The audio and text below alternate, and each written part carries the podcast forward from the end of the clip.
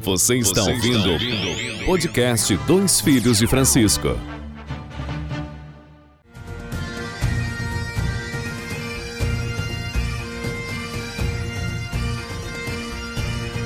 Está começando mais um podcast Dois Filhos de Francisco, comigo, Rafael Vasconcelos e Pedrinho Souza. E nesse episódio vamos contar a história de um dos maiores clássicos do futebol mundial, Celtic e Rangers. É isso aí, Rafa. Esse clássico transcende as quatro linhas porque os dois times divergem e muito no posicionamento religioso e nas ideologias políticas. Mais do que o futebol, nós vamos contar a história de um país, de um povo.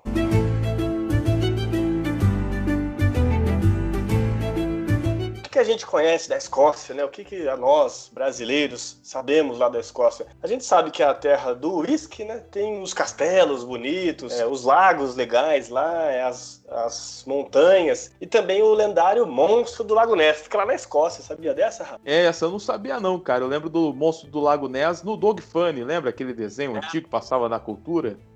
Do Costelinha, né? Costelinha, esse mesmo. Hoje, o país tem 5 milhões e 500 mil habitantes e é um pouco menor do que o estado do Pernambuco, né? Para a gente ter mais ou menos uma ideia é, do tamanho do Brasil também, perto da Escócia. E, e claro, né, apesar de, de ser um, um país pequeno, é, tem uma, uma, população grande e é muito conhecido. Né? Uma das nações, é, junto com a Inglaterra, o, o, país de Gales e a Irlanda do Norte, eles compõem o, o Reino Unido, fica lá no oeste da Europa.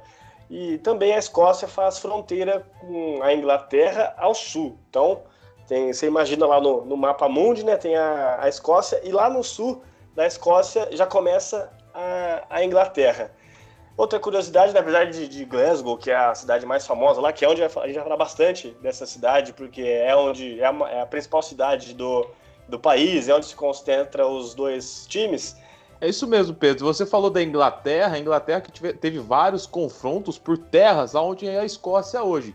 Para a gente entender melhor até como que esse clássico surgiu, até onde, né?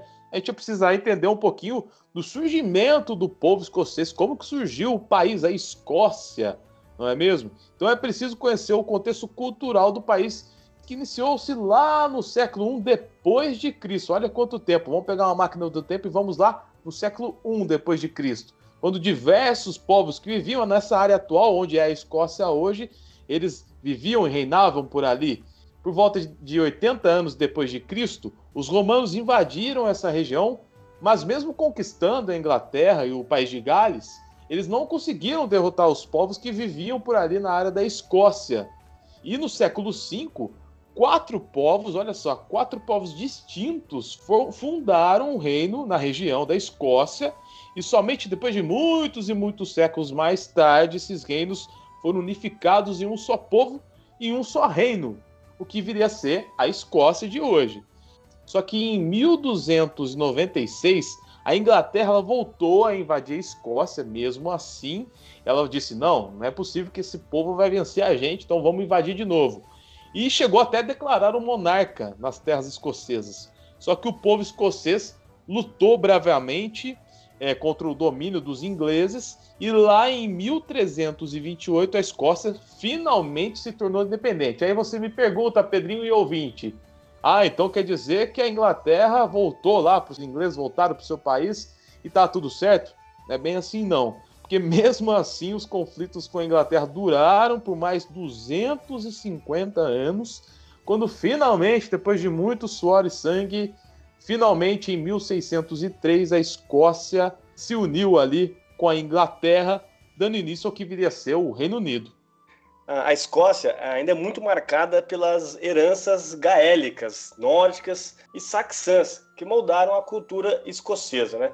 Um dos exemplos dessa influência é o kilt, que é um tecido xadrez, uma espécie de saia escocesa, além da gaita de fole, né, que é aquele instrumento de som é, estridente, ícone do país. É, atualmente, os escoceses que descendem dos celtas vivem nas terras altas. Já a maioria da população tem raízes anglo-saxônicas.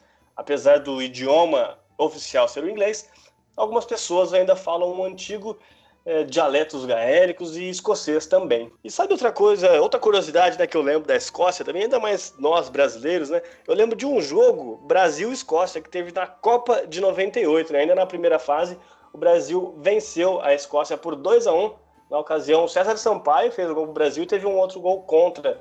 A Escócia ainda diminuiu, mas o Brasil conquistou três pontos aí contra a Escócia na Copa de 98. O Brasil foi bem até, né? Chegou na final da competição, mas na final perdeu para a França de 3 a 0 e a França saiu campeã.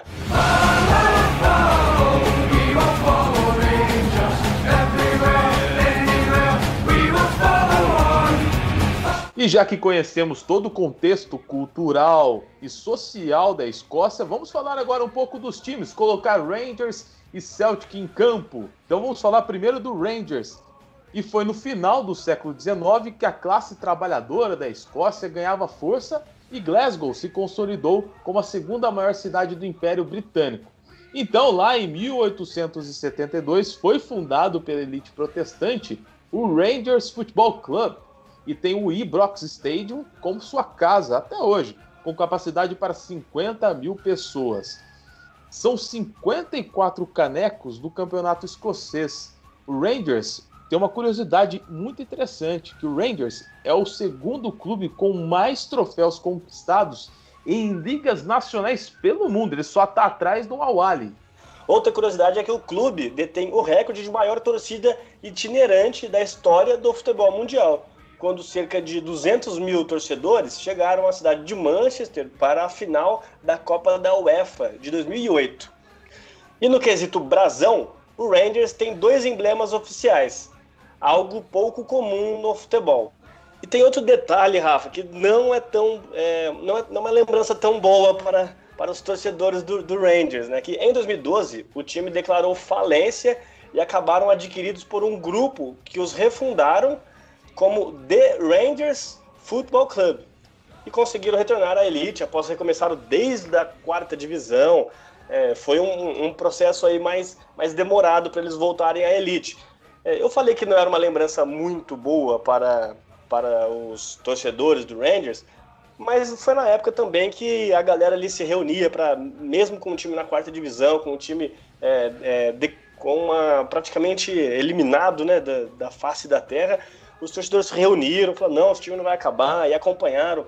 Desde a quarta divisão, a torcida enchia os estádios, conseguiu passar fácil, aí todos os anos já subiu de divisão, não foi um processo de dificuldade dentro de campo para voltar à elite, né? Claro que tem que esperar, tem que ir para a terceira divisão, tem que ir para a segunda, tem que ganhar os jogos, mas chegou de novo é, e figurar entre os primeiros e Rangers atualmente continua batendo de frente com o Celtic. A gente está falando mais dentro de campo, né? Mas tem uma história toda por trás dessa rivalidade que a gente vai falar já já. Esse é o Rangers Football Club, Rafael.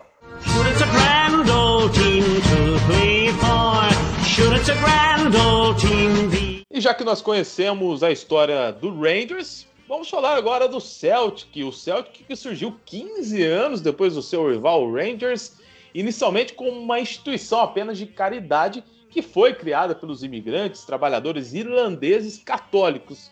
Viu a diferença? O Rangers protestante e o Celtic católico. Então, em 1887 foi criado o Celtic. Os maristas, de ordem religiosa católica, criaram um clube com a proposta de aliviar a pobreza no leste de Glasgow, que eram porque eram discriminados por sua condição de estrangeiros. E ali um terreno foi alugado e um grupo de voluntários o transformou em um campo de jogo. E o primeiro jogo oficial do Celtic foi um amistoso contra o principal rival, os Rangers. O resultado foi 5 a 2 para os verdes do Celtic, uma goleada histórica e que é lembrada até hoje e deu a origem aí sim à grande rivalidade, né?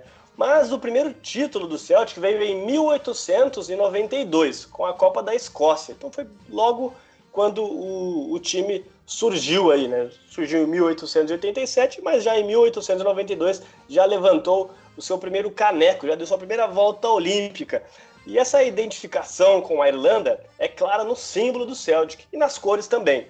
É, o estádio, é, o Celtic Park, tem capacidade para aproximadamente 60 mil pessoas, é o maior estádio da Escócia e tremula a bandeira da Irlanda lá no estádio, que não é aceito pelos rivais. extremamente conservadores e nacionalistas. E os torcedores do Celtic têm o orgulho de nunca terem sido rebaixados, né? Diferente do Rangers, que foi até a quarta divisão, que foi aquele que a gente falou, que teve a falência tudo. E apesar do Rangers ter o maior número de títulos da Liga Nacional, é o Celtic que tem o título que todo mundo deseja ter na Europa, a Liga dos Campeões. Até porque em 1967 o Celtic teve seu ano inesquecível. Além do campeonato escocês, o Celtic venceu a Copa da Escócia, a Copa da Liga Escocesa e o mais importante troféu da Liga dos Campeões da Europa. Sobre a favorita internacional, então bicampeã, estava defendendo o título. O Celtic que se tornou o primeiro clube de todo o Reino Unido a vencer a mais importante competição europeia de clubes de todo o continente, de todo o planeta, a Liga dos Campeões. É, sem dúvida, é o título mais importante da história da Escócia, né? Podemos dizer assim. Foi na temporada de 66-67 e foi de virada ainda, para ver como, como esse time do Celtic é bem embaçado, né? Lá em, em 25 de maio de 1967, o Celtic então venceu de virada a Inter de Milão por 2 a 1 A Inter de Milão, de que quem marcou o gol foi o Mazzola, né? Um, glorioso atacante italiano, um dos principais da história da Itália também. A gente vê então essa força e a importância que tem esse título para toda a Escócia. O que torna essa conquista ainda mais especial é que o elenco vencedor foi formado só por torcedores do time e nascidos em um raio de 50 quilômetros do estádio do clube. Com isso, o time ficou conhecido como Leões de Lisboa, alusão à cidade onde a final foi disputada.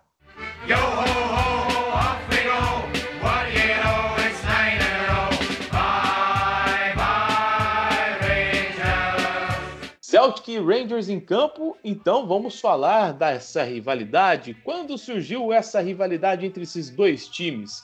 Já são mais de 130 anos que nós temos esse clássico. A religião foi uma das primeiras responsáveis por acirrar os embates dentro dos gramados e a rivalidade se estendeu, é claro, para a política escocesa. Enquanto os torcedores dos Rangers faziam campanhas para o Partido Conservador com políticos monarquistas e anticatólicos, os fãs do Celtic defendiam um partido de esquerda do país fundado pela classe trabalhadora, na qual deu origem ao clube. É, e até meados de 1989, o Rangers se recusava a contratar jogador católico, o primeiro atleta não protestante a defender o time foi o atacante Mo Johnston, que além da questão religiosa havia jogado no principal rival. Diferente dos Rangers, o Celtic, apesar da identificação com os católicos, nunca se restringiu e sempre aceitou jogadores de todas as religiões. É, e esse clássico que tem religião e política é, ganhou mais um componente, ou melhor, ganhou um apelido em 1909, no segundo jogo da final da Copa da Escócia, uma enorme briga de torcedores dos dois clubes e também com a polícia suspendeu a decisão que, de, que inaugurou praticamente uma fase violenta deste confronto. Então a confusão iniciou porque os dois clubes, olha só, que já haviam empatado a primeira partida da final, teriam combinado ali a empatar mais uma vez, pois haveria o interesse de ambos de realizar um terceiro jogo para definir o campeão e arrecadar, é claro, mais grana, mais bufunfa com a venda de ingressos. E o clássico receberia então, a partir daí, o apelido de The Old Firm, uma insinuação que os clubes se beneficiariam financeiramente de forma vergonhosa para os dois lados. Esse clássico, a velha firma entre Celtic e Rangers. Atualmente, os dois clubes mantêm um programa social em parceria que atende jovens e crianças de Glasgow, como forma de melhorar a imagem dos clubes e desenvolver campanhas antissectárias e antirracistas.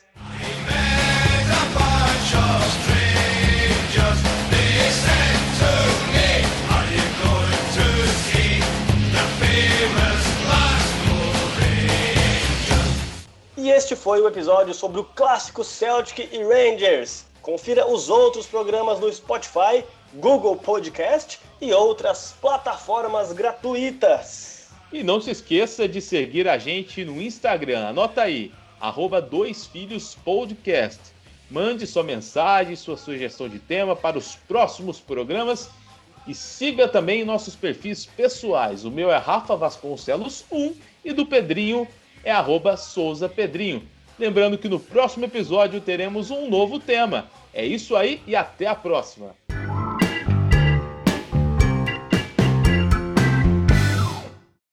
Você ouviu? Você ouviu? Podcast Dois Filhos de Francisco.